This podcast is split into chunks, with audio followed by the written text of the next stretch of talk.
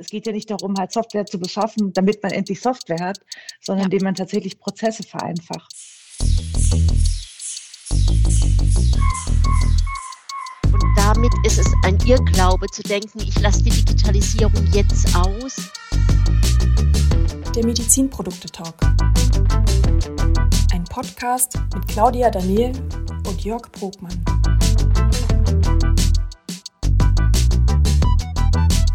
Aber in der Branche gibt es noch ganz viele andere mit völlig anderen Anforderungen. Und das macht es so schwierig und komplex.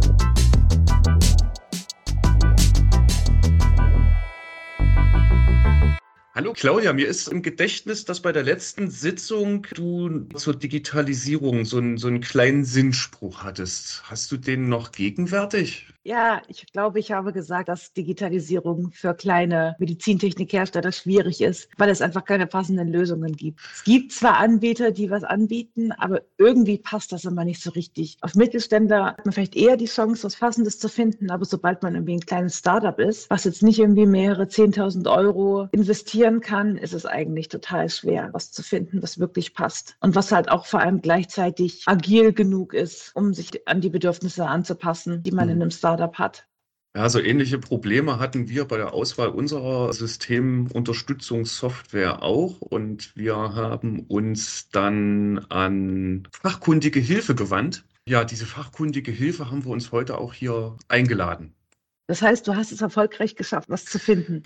Wir haben eine Software gefunden, die zwar vielleicht nicht optimal passt, vielleicht auch nicht alles abdecken kann, was wir eigentlich gerne möchten, aber das wäre eben, wie du es auch gerade schon gesagt hast, ja ein Investitionsproblem geworden. Also wir hatten zwar eine, eine Lösung, die äh, wirklich 95 Prozent unserer Anforderungen abdecken würde, womit man quasi ein Qualitätsmanagementsystem abdecken kann und eben auch seine technische Produktdokumentation abhandeln kann ich glaube, diese, diese Software, die wir da als erste Wahl gehabt hätten, hätte unser Investitionsvolumen deutlich überschritten und wäre auch für so ein kleines Unternehmen, wie wir es jetzt sind, nicht wirklich geeignet gewesen, weil es eigentlich für Unternehmen ab 50 Personen aufwärts gedacht gewesen wäre. Die größte Frage ist natürlich jetzt, habt ihr es schon validiert? Ist ein vorvalidiertes System. Also es ist ein System von der Stange. Wir sind jetzt gerade dabei, das zu etablieren und wie wir die Validierung dann fortwährend machen. Ja, da ist eines der Konzepte, die wir uns noch entwickeln müssen. Momentan stecke ich gerade dabei, ein, ein vernünftiges Nutzerkonzept zu basteln, so ist momentan der Stand. Wie du es auch schon gesagt hast, die eierlegende Wollmilchsau in dem Bereich ist schwer zu finden. Und es sind, glaube ich, auch sehr, sehr viele Punkte, die man da beachten muss, die man als Qualitätsfachmann vielleicht nicht wirklich so gegenwärtig hat. Ja, woran es liegt, wissen wir nicht. Aber wir haben ja interessante Gäste eingeladen, die uns vielleicht helfen können, herauszufinden, warum das Ganze eigentlich so ein Problem ist. Wen hast du eingeladen?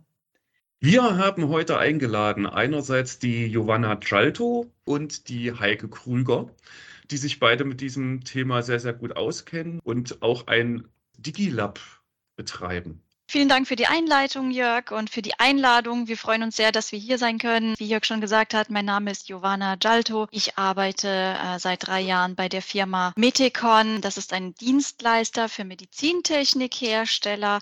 Wir kümmern uns vor allem um die Dokumentation und alles, was die regulatorische Zulassung von Medizinprodukten geht. Heike wird ein bisschen mehr über unser Digilab erzählen, in welchem wir Softwaresysteme sammeln für unsere Kunden. Auch von mir, hallo, herzlichen Dank für die Einladung. Mein Name ist Heike Krüger. Ich komme aus der IT und darf bei Meticon mit Kollegen ein Digilab aufbauen. Das heißt eine Plattform, auf der wir Medizinprodukte Hersteller mit Softwareherstellern in Verbindung bringen. Denn das Problem, das Jörg beschrieben hat, dass die Software nicht zum Unternehmen passt, das ist in der Branche üblich. Da arbeiten wir daran, damit wir ganz schnell die passende Software zum passenden Hersteller bringen können. Wie läuft denn so ein Projekt dann ab? Also wenn, wenn ein Hersteller sich an euch wendet mit der Frage, äh, wir suchen gerade nach einem, nach einem System, nach einem äh, ja, digitalen Unterstützungssystem für unsere Aufgaben. Wie, wie läuft dann so ein Projekt dann ab? Tatsächlich fängt das ganz anders an. Die meisten Kunden rufen an und sagen, was ist die beste Software? Ah. Die wollen wir haben. Mhm. Sie kennen die doch alle. Das funktioniert natürlich nicht. Wir äh, müssen dann natürlich dem Kunden auch ein bisschen äh, den Zahn ziehen und sagen, es gibt nicht die beste Software. Es, es gibt auch nicht für jeden die eierlegende Wollmilchsau, so wie Claudia auch schon gesagt hat. Jede Software ist ganz speziell und jeder Kunde braucht eine spezielle Software, die für einen anderen Kunden, obwohl er dasselbe Produkt wahrscheinlich verkauft und ähnliche Prozesse hat, kann es sein, dass die gleiche Software zu einem Kunden sehr gut passt, zu dem anderen eben nicht. Und es wird niemals so kommen, dass man alle Anforderungen abdecken kann. Was wir im DigiLab machen, ist, wir schauen, welche Software die meisten Anforderungen erfüllt und empfehlen diese Software dann dem Kunden. Wir starten im Allgemeinen damit, dass wir uns mit dem Kunden darüber unterhalten, wie denn seine Gesamtlandschaft von den Prozessen und der vorhandenen IT aussieht. Erst dann kann man ja überlegen, was das Ziel ist, wo man in drei Monaten sein möchte, wo man in einem Jahr und vielleicht in fünf Jahren hin möchte. Wenn wir das wissen, dann können wir aufschreiben, was die Software denn tun soll, in welchen Schritten wir vorgehen und dann kann man das Projekt starten. Ich starte gleich mal mit einer provokanten Frage. Ist denn oftmals die Landschaft der Auswahl an Software, die es gibt, das Problem? Also, dass es zu wenig Anbieter gibt, die sich spezialisiert haben auf Medizintechnik? Oder liegt es auch oftmals daran, dass die Prozesslandschaft so gestaltet ist, dass sie sich nicht digitalisieren lässt? Es gibt sehr gute und sehr viele Softwaresysteme auf dem Markt. Die Softwarehersteller sind deutlich weiter entwickelt als die Medizintechnikbranche oder Medizinproduktehersteller. Das heißt, es mangelt nicht an, an guten Lösungen. Natürlich sind viele nicht explizit für die Medizintechnikbranche gemacht worden, kommen vielleicht eher aus dem Pharmabereich oder der Automobilindustrie. Nichtsdestotrotz fangen sehr, sehr viele auch an, sich auf die Medizintechnikbranche jetzt zu spezialisieren. Also es mangelt nicht an Lösungen. Hier muss ich klar sagen, aus meiner Sicht liegt es eher auch an der Prozesslandschaft der Kunden. Aber auch die ist nicht verantwortlich dafür, dass keine Software gefunden wird, sondern eher das Verständnis zwischen den beiden. Also es, es fehlt so eher die Brücke zwischen Medizintechnikherstellern und Softwareherstellern, weil die nicht die gleiche Sprache sprechen. Und diesen Vermittler, den versuchen wir zu spielen oder den, den versuchen wir aufzugreifen, dass wir die Brücke schlagen zwischen dem einen und dem anderen. Heike, äh, meine Kollegin aus der IT, spricht perfekt die IT-Sprache unsere Expertise durch Metikon erlaubt uns halt die regulatorische Sprache da reinzubringen und da als Übersetzer zu fungieren. Was mich erstaunt, ist, dass es trotzdem bei vielen von diesen Lösungen an ganz, ganz kleinen Dingen scheitert. Das Thema Signatur zum Beispiel. Es gibt ja ein FDA-Dokument über die qualifizierte Signatur bzw. E-Signatur und dass man meistens eine qualifizierte Signatur braucht. Es gibt ja da drei Eskalationsstufen. Und wenn ich mir dieses Dokument angucke, weiß ich eigentlich sofort, welche Anforderungen ich habe. Es muss halt irgendwie passwortgeschützt sein in dem Moment, wo ich ein Dokument signiere. Optimalerweise gebe ich da nochmal mein Passwort ein. Es sollte sich auch nochmal, dass ich das nach einem gewissen Zeitraum ändern muss. Also es gibt ein Guidance-Dokument, es ist da. Und trotzdem habe ich das Gefühl, dass bei vielen Softwareanbietern dieses Problem Signatur schon komplett vernachlässigt wird, wo Freigaben von Dokumenten gemacht werden durch einen Klick, wo ich auch den Namen auswählen kann,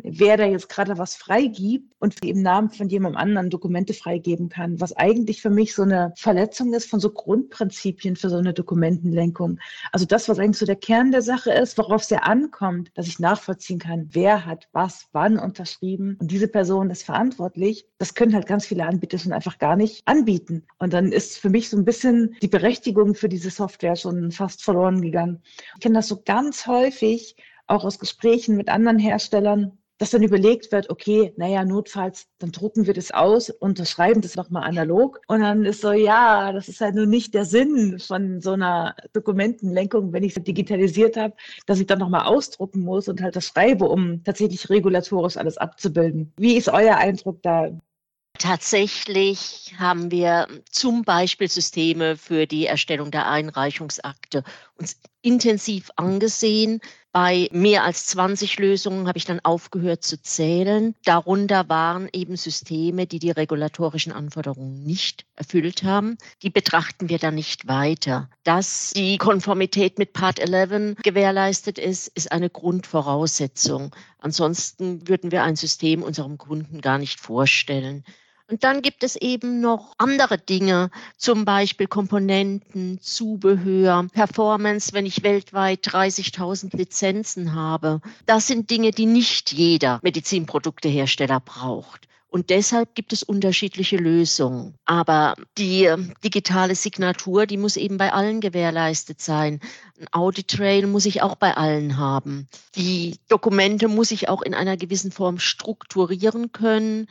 Die Versionierung muss eindeutig sein. Ich muss zwischen Dokumenten vergleichen können. Und ich muss Berechtigungen einstellen können in der Software. Sonst brauche ich das nicht. Sonst ist es genau so, Claudia, wie du sagst, dass wir eine Pseudodigitalisierung haben, die am Ende mehr Arbeit schafft, als vorher vorhanden war. Es ist auch nicht zufriedenstellend, wenn ich Informationen von einem System mir anschaue und die dann manuell im anderen System wieder eintippen muss. Wir wissen, dass die Hersteller, dass die Medizinproduktehersteller sich nicht diverse Softwaresysteme anschauen können und prüfen können, ob sie regulatorische Anforderungen erfüllen. Und das ist ja eigentlich das Ziel des DigiLab, dass wir diesen Schritt im Voraus machen. Wir haben uns mit unseren Regulatory Experten zusammengesetzt und am Anfang erstmal Basisanforderungen erhoben, die jede Software erfüllen muss alle Softwaresysteme, die ins DigiLab aufgenommen werden, die müssen mindestens diese Basisanforderungen erfüllen. Die testen wir und wenn sie das nicht tun, kommen sie nicht ins DigiLab und die empfehlen wir unseren Kunden nicht. Das heißt, wir garantieren einfach nicht für andere Systeme, sondern wirklich nur für die, die wir selbst getestet haben. Deswegen bieten wir auch nur eine Handvoll Systeme auch unseren Kunden an und die anderen lassen wir weg oder weisen unsere Kunden darauf hin, sie haben diese Tests nicht bestanden. Wenn sie diese Software dennoch nutzen möchten, dann auf eigene Gefahr. Wir garantieren nicht, dass sie die regulatorischen Anforderungen erfüllen. Aber ja, Claudia, das ist uns auch aufgefallen, dass viele das eben nicht können, ähm, obwohl sie vielleicht gute Softwaresysteme haben. Das liegt meiner Meinung nach wirklich am mangelnden Verständnis der Softwarehersteller bezüglich unseres Marktes wenn wir sehen, was dann in Präsentationen gezeigt wird. Die Personen beim Softwarehersteller, die Präsentationen machen, sind darauf getrimmt, die Stärken ihrer Software zu zeigen und nicht das zu zeigen, was der Kunde am dringendsten braucht. Da hilft ein gutes, ja, Skript, was man sehen möchte und auch in mehreren Lösungen dann parallel sehen möchte. Ich glaube, dass das größte Problem ist, dass die Softwarehersteller, die wollen was verkaufen, aber sie wollen nicht die Probleme lösen der Hersteller. Genau. Und ich glaube, da ist so ein bisschen das Problem, warum das alles so schwierig und so schleppend vorangeht, weil einfach die Software, die ja eigentlich Probleme lösen soll, es geht ja nicht darum, halt Software zu beschaffen, damit man endlich Software hat, sondern ja. indem man tatsächlich Prozesse vereinfacht. Hattet ihr selber mal das Gefühl, dass es einen Kunden gab, wo ihr sofort wusstet, die Lösung, die passt jetzt einfach wie die Faust aufs Auge in dieses Unternehmen? Hattet ihr schon mal so ein perfekt perfektes Match? Also sofort wissen wir das nicht von Anfang an. Wir müssen tatsächlich uns immer erst den Kunden anschauen und seine Anforderungen erheben. Und dann kommt es schon vor, dass wir einige Fälle auch haben, wo wir denken, wow, das, die, die eine Software erfüllt wirklich alle Anforderungen, die wir jetzt äh, aufgenommen haben oder fast alle. Ja, also es gibt wirklich Softwaresysteme, wo wir denken, das ist, das passt wie die Faust aufs Auge mit ein paar Abstrichen. Da müsste man vielleicht noch was machen haben wir tatsächlich öfter, aber es scheitert dann, ähm, wie Jörg auch schon erwähnt hat, es scheitert dann beim Kunden tatsächlich auch am Preis und an ganz anderen Dingen. Das sind ja diese Anforderungen, die nichts mit regulatorischen Anforderungen zu tun haben, sondern auch einfach, ja, das Budget der Firma berücksichtigen müssen. Da können wir einfach da sind uns die Hände gebunden. Wir sind nämlich komplett raus in diesen ganzen ja, Einkauf und, und Verkauf dieser Software. Damit äh, beschäftigen wir uns derzeit einfach nicht und ich glaube auch nicht in Zukunft, weil wir uns da nicht einmischen möchten, wie die Kunden Software kaufen. Habt ihr eine Ahnung oder könnt ihr vorgeben, was man so als Hersteller so einbudgetieren müsste, um eine einfache Dokumentenlenkung zu beschaffen? Für manche Sachen ist es ja relativ einfach, den Preis rauszufinden, aber so im Vergleich, so eine grobe Größenordnung? Auch da können wir vorab so wenig sagen, weil das natürlich von der Anzahl der Lizenzen abhängt, von der Qualität. Es gibt Systeme, die man als Open Source nutzen kann die gar nichts kosten. Und dann kommen eben die Anforderungen hinzu und damit steigt dann mit allen Anforderungen, mit dem Berechtigungskonzept, mit der Verfügbarkeit, mit der Sicherheit, auch wie die Daten abliegen sollen, ob das jetzt in einer Cloud in Deutschland sein soll oder vor Ort oder ob es dem Anwender völlig egal ist, wo seine Daten liegen. Damit steigen die Anforderungen damit steigt auch der Preis. Deshalb würde ich mich vorab nicht auf einen Preis einlassen.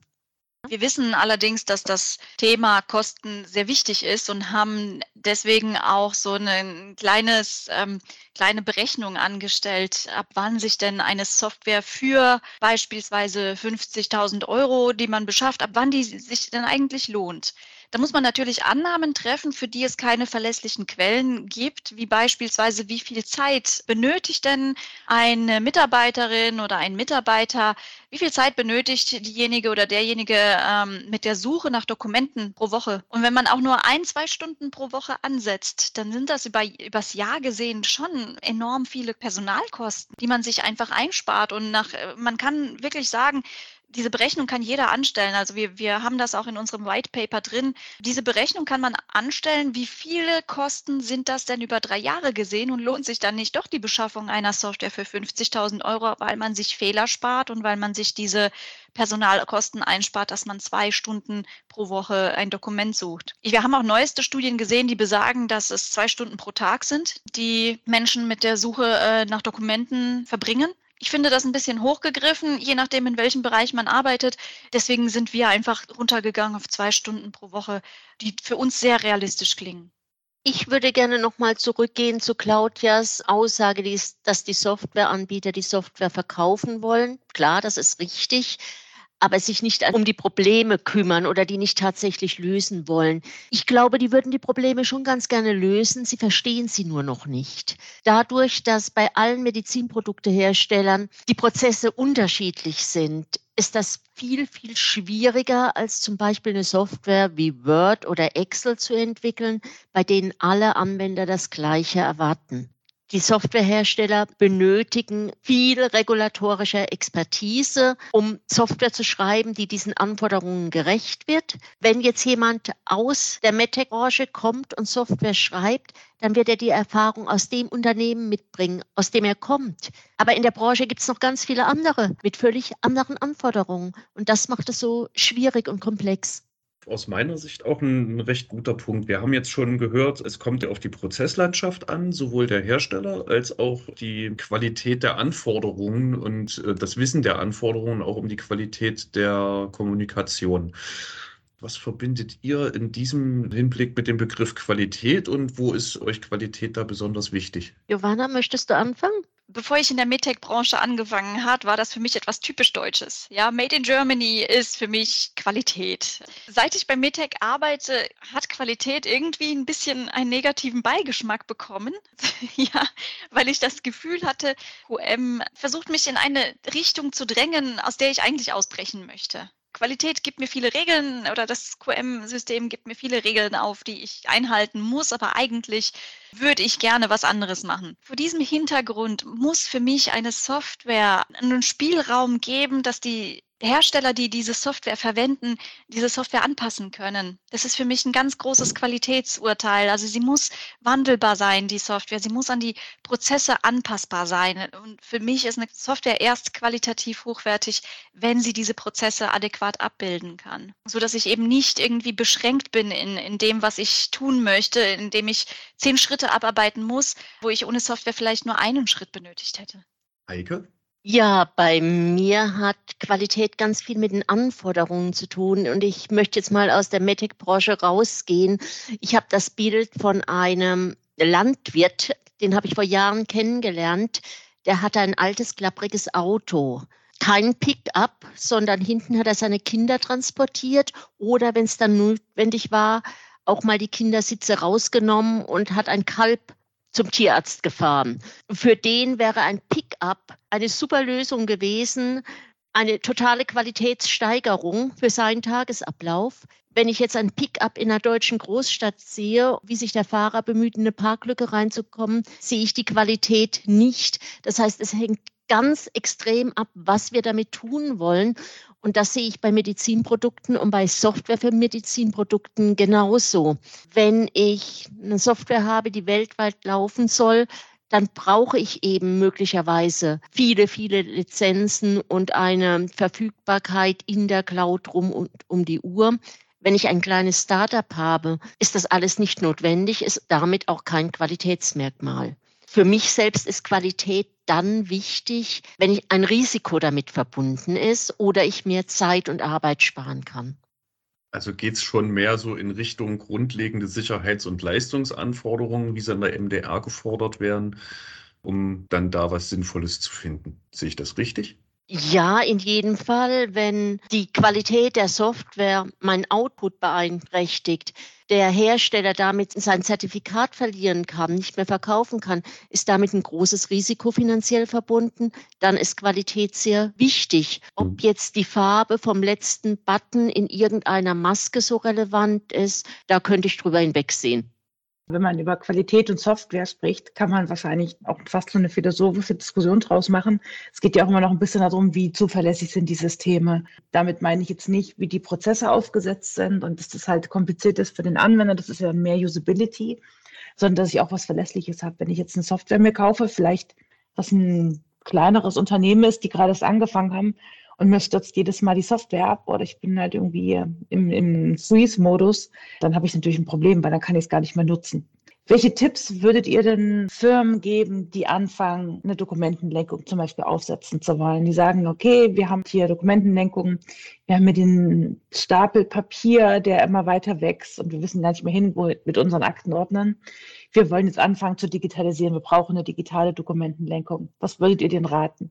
Ich würde erstmal der Firma raten, dass sie nicht digitalisieren des Digitalisierens wegen. Das gibt es ja auch häufig, den Fall, dass Menschen sagen, oh, wir müssen digitalisieren, weil das jetzt Trend ist. Im Endeffekt haben sie sich aber noch keine Gedanken gemacht, was sie denn eigentlich für Ziele verfolgen. Eine Zieldefinition, warum möchten wir das digitalisieren? Was erwarten wir da draus?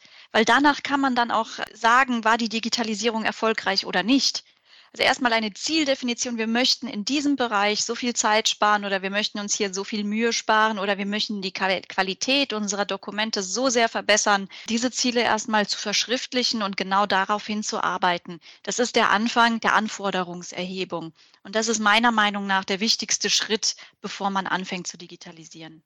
Ich würde noch weitergehen. Ich hatte zum Beispiel gestern ein spannendes Gespräch, wo jemand auf mich zukam und sagte, er möchte eine Dokumentenlenkung. Und wir haben uns darüber unterhalten. Und später hat er festgestellt, eigentlich braucht er gar keine Dokumentenlenkung, sondern ein regulatorisches Informationssystem. Das heißt, ich empfehle nochmal zwei Schritte zurückzugehen und das Gesamtkonzept im Auge zu haben und sich auch mit den Buzzwords vertraut zu machen. Was macht denn ein RIM-System? Was macht denn eine Dokumentenlenkung? Und passt das wirklich zu den Zielen, die wir haben? Was ist denn ein RIM-System? Ein RIM-System ist ein regulatorisches Informationssystem, das dabei unterstützt, die Einreichungsakten zusammenzustellen wer ein Medizinprodukt herstellt, hat ja schon ganz, ganz viele Dokumente. Und wenn man die alle schon in so ein RIM-System einpflegt und auch alles rund um das Medizinprodukt einpflegt in diese Software, dann erhält man am Ende dieses Dossier und hat mit der Erstellung keine Arbeit mehr oder mhm. weniger Arbeit, weil alles schon an einer Stelle ordentlich geordnet ist und man auch Informationen darüber bekommt, wann eine Rezertifizierung ansteht, wann man mit den vorbereitenden Tätigkeiten anfangen muss. Das ist vor allem wahnsinnig hilfreich bei Medizinprodukteherstellern, die in mehreren Märkten verkaufen. Das heißt, mehrere Dokumente für ein und dasselbe haben. Die Zweckbestimmung für die USA ist ja eine ganz andere als für Europa beispielsweise. Man muss wissen, welches das aktuellste freigegebene Dokument für welches Land, welchen Markt ist, wann das nochmal ein Update erfordert. Das sind alles Dinge, die viele Kunden noch auf Excel-Basis tracken und dann sich leicht verzetteln. Das kann so ein RIM-System auf jeden Fall viel, viel besser, als wir Menschen das können und das kann Fehler reduzieren. Nichtsdestotrotz, so als Tipp, ich würde einfach raten, dass man sich keine Software-Systeme im Voraus anschaut, weil man dann total geflasht ist, was die alles können und denkt, oh, das brauche ich unbedingt. Nein, ich würde wirklich raten, einfach vorher zu sagen, was brauche ich, wo würde es mir meine Arbeit erleichtern oder welche Arbeit tut mir am meisten momentan weh? Wo sind meine Pain Points? Die möchte ich angehen und gibt es nicht Softwaresysteme, die, die meine Schmerzen irgendwo lindern können? Das wäre so für mich der größte Tipp. Und natürlich wird man nicht alle Schmerzen direkt los. Man hat auch während der Software-Einführung immer noch Schmerzen. Das muss man sich auch im Voraus denken. Also es ist nicht so, dass man ein Softwaresystem einführt und alles ist plötzlich besser. Es wird besser nach und nach, aber eine Software-Einführung tut erstmal weh kann ich bestätigen. Der Kontrast dazu ist, mir hat ein Auditor in einem Audit mal erzählt, er hat ein Unternehmen besucht, die sich komplett gewehrt haben, überhaupt irgendwas digital zu haben, weil die Sorge hatten, dass irgendwelche Informationen die Firma verlässt. Das heißt, es gab wirklich ausschließlich SOPs ausgedruckt, die auch nicht das Haus verlassen haben. Und er erzählte, dass in der Firma 20 Leute allein für die Dokumentenlenkung gearbeitet haben. Jetzt weiß ich nicht, was schmerzhafter ist, wenn man weiß, man hat da als Job, dass man den ganzen Tag Papier druckt und unterschreibt und den Leuten die SOPs aushändigt, damit sie arbeiten können, oder ob man nicht weniger Schmerzen hat, wenn man einfach die Wachstumsschmerzen von der Digitalisierung begleitet. Aber das muss wahrscheinlich jeder individuell für sich entscheiden, womit er weniger Schmerzen hat. Das ist aber auch ein sehr interessanter Fall, weil man muss natürlich auch bedenken, was passiert, wenn die Dokumente wegbrennen. Also es kann ja auch passieren oder wenn sie verloren gehen, wenn irgendein Mitarbeiter, eine Mitarbeiterin, die das Unternehmen schädigen wollen, einfach mal Dokumente mitnehmen, die ausgedruckt sind. Das Risiko ist sehr, sehr gering, wenn man alles digitalisiert oder geringer, wenn man alles digitalisiert. Also dieses Verständnis für Digitalisierung ist bei vielen noch nicht angekommen und das muss erstmal vorhanden sein, bevor wir dann helfen können, eine Software auszusuchen.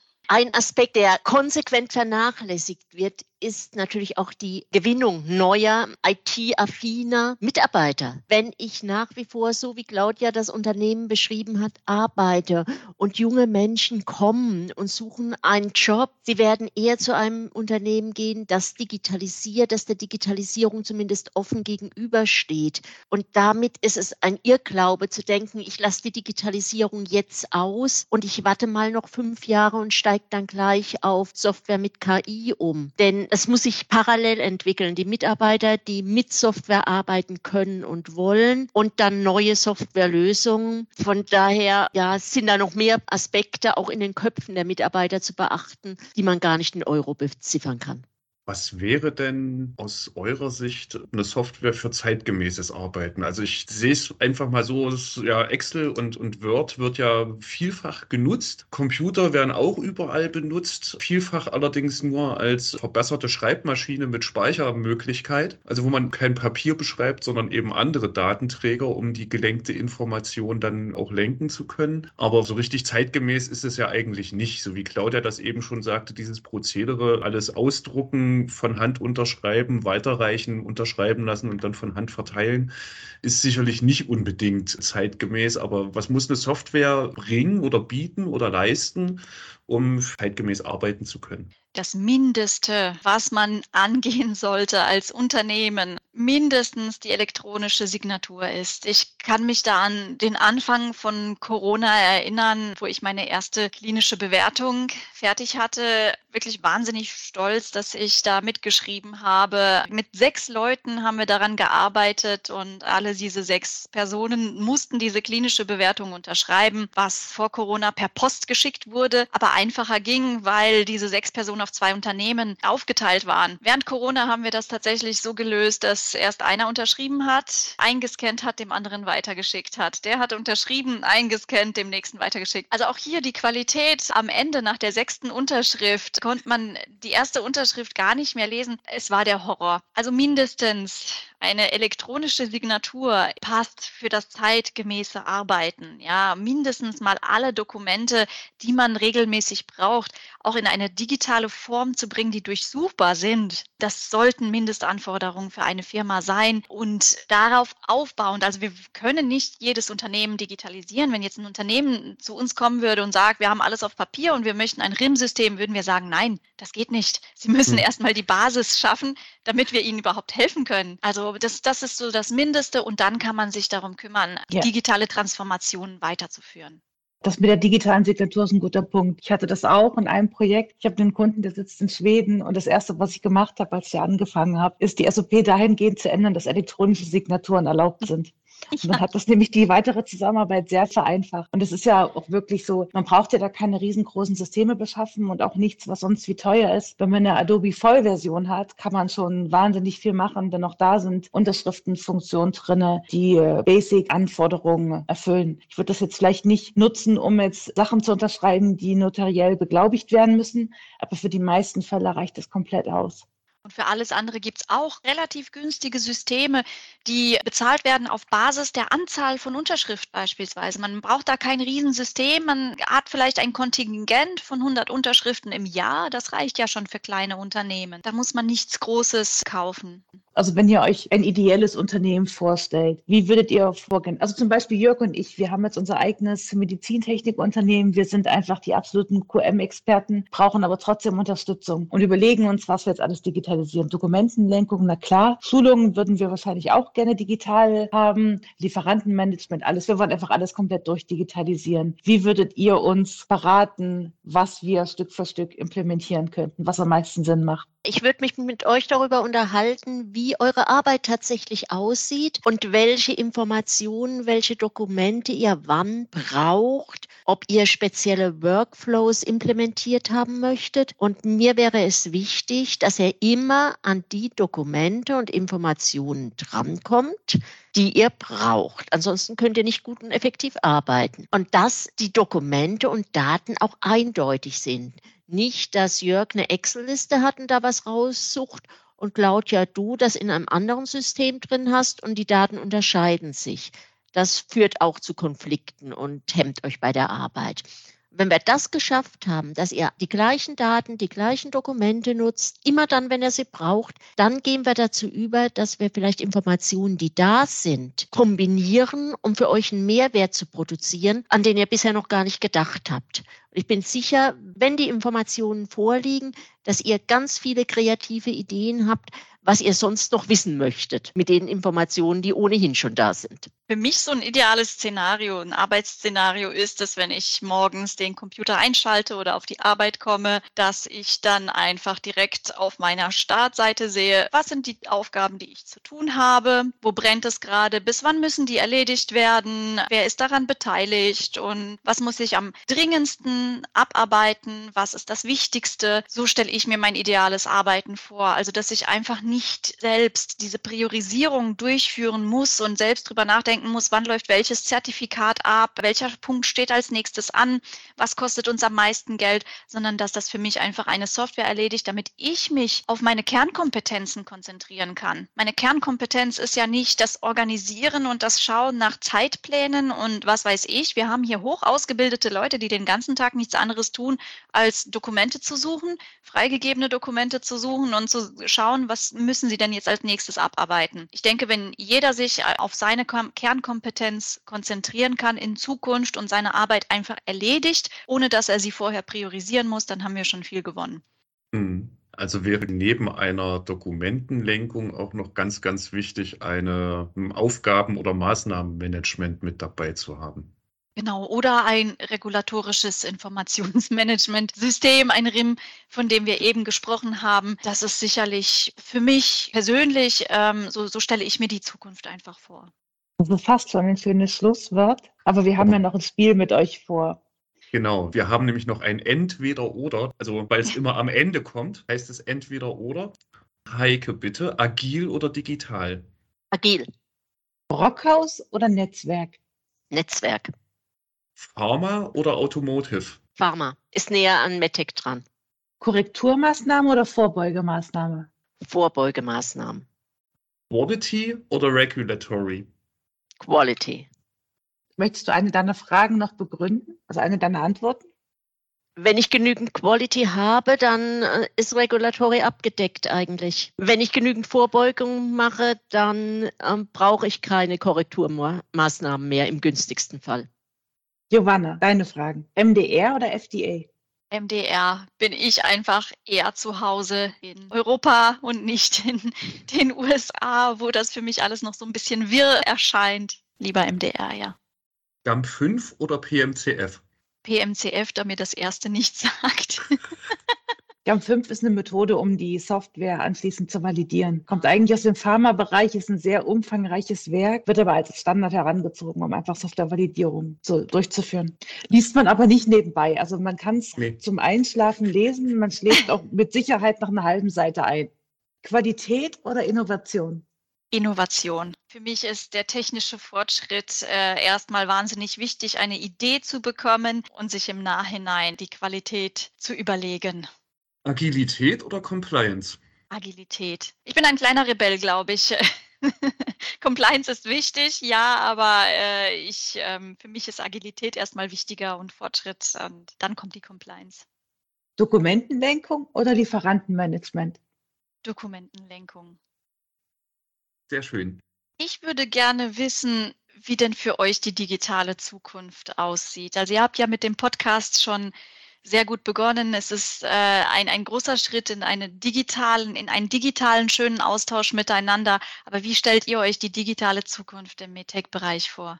Also ich glaube, der größte Wechsel findet eigentlich dadurch statt, dass halt wirklich die Generationen einfach jetzt eine, ein anderes Mindset haben, viel mehr in der Zusammenarbeit sind. Und das, was für mich manchmal so ein bisschen der Stempel auf so Mittelständlern ist, der haftet, ist so dieses, ich teile meine Informationen nicht und ich arbeite auch mit meinen Mitarbeitern so ist jetzt nur die extreme Darstellung. Und ich glaube, dass solche Unternehmen es in Zukunft ganz, ganz schwer haben werden, weil einfach intern die Prozesse sich nicht mehr abbilden lassen. Sie werden einfach komplett den Anschluss für die Digitalisierung verlieren. Und wie du vorhin selber schon meintest, neue Leute zu bekommen, die bereit sind, für solche Unternehmen zu arbeiten, das wird unmöglich sein. Das passt einfach nicht zusammen. Und diese Digitalisierung selbst, glaube ich, kommt automatisch, wenn das entsprechende Mindset da ist und man auch bereit ist, sich zu verjüngen. Die Unternehmen sind einfach nicht zukunftsfähig. Sehr schön. Stimme ich voll und ganz zu.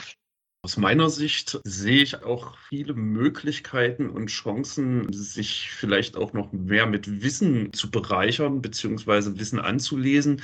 Es ist ja auch durch die MDR geplant, da einen, ja, eine europäische Datenbank über Medizinprodukte zu etablieren und aufzubauen, wo ja auch ganz viele Informationen vorhanden sein werden, die ja dann auch eigentlich das eigene Arbeiten mit beeinflussen, weil man sie zum Beispiel im Post-Market Survey Surveillance mit betrachten kann, muss, soll, wird auf jeden Fall da dann Schwierigkeiten geben für Unternehmen, die sich dieser Digitalisierung verschließen, weil wie wollen die dann ihre Daten da reinbekommen, wenn sie kein vernünftiges System haben, wo sie diese Daten für sich selber auch vorhalten und verwalten. Andererseits sehe ich es auch so, dass in der Digitalisierung doch immense Chancen liegen, um vielleicht den Kopf für andere und, und weitere wertschöpfende Sachen freizukriegen alles, was uns hilft, stupide Arbeiten aus unserem Alltag rauszunehmen, ist vielleicht doch tendenziell eher auch ein Segen.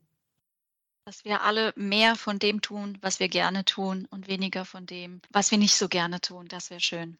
Und stundenlang auf den Computer starren und Dokumente lenken, ist vielleicht nicht das, was unseren Kompetenzen als Mensch am nächsten kommt. Das hast du sehr schön gesagt. Und ich würde gerne noch hinzufügen, bei der ganzen Digitalisierung ist es wichtig, einfach anzufangen. Keiner beginnt und hat alle Antworten für die digitale Transformation in einem Unternehmen. Indem man den ersten Schritt geht, kommen neue Fragen und kommen neue Antworten. Das finde ich absolut spannend und das begeistert mich auch immer wieder, dabei zu sein. Es ist ein lebender Prozess. Ja, genau einmal angefangen, ist er nie zu Ende. Ende ist da, glaube ich, ein ganz gutes Stichwort. Deswegen richte ich schon mal einen herzlichen Dank an unsere beiden Gäste, an Heike Krüger und Giovanna Gialto. Claudia, dir danke ich auch. Ja, auch, Jörg. Ich denke, wir sind damit am Ende dieser Folge, dieser Episode und ich mache dann jetzt mal aus. Idee, Konzeption und Hosting Claudia Daniel. Aufnahme, Hosting und Postproduction Jörg Brogmann. Freundlich unterstützt durch Lauren Wilgeroth und Schnoxy Music.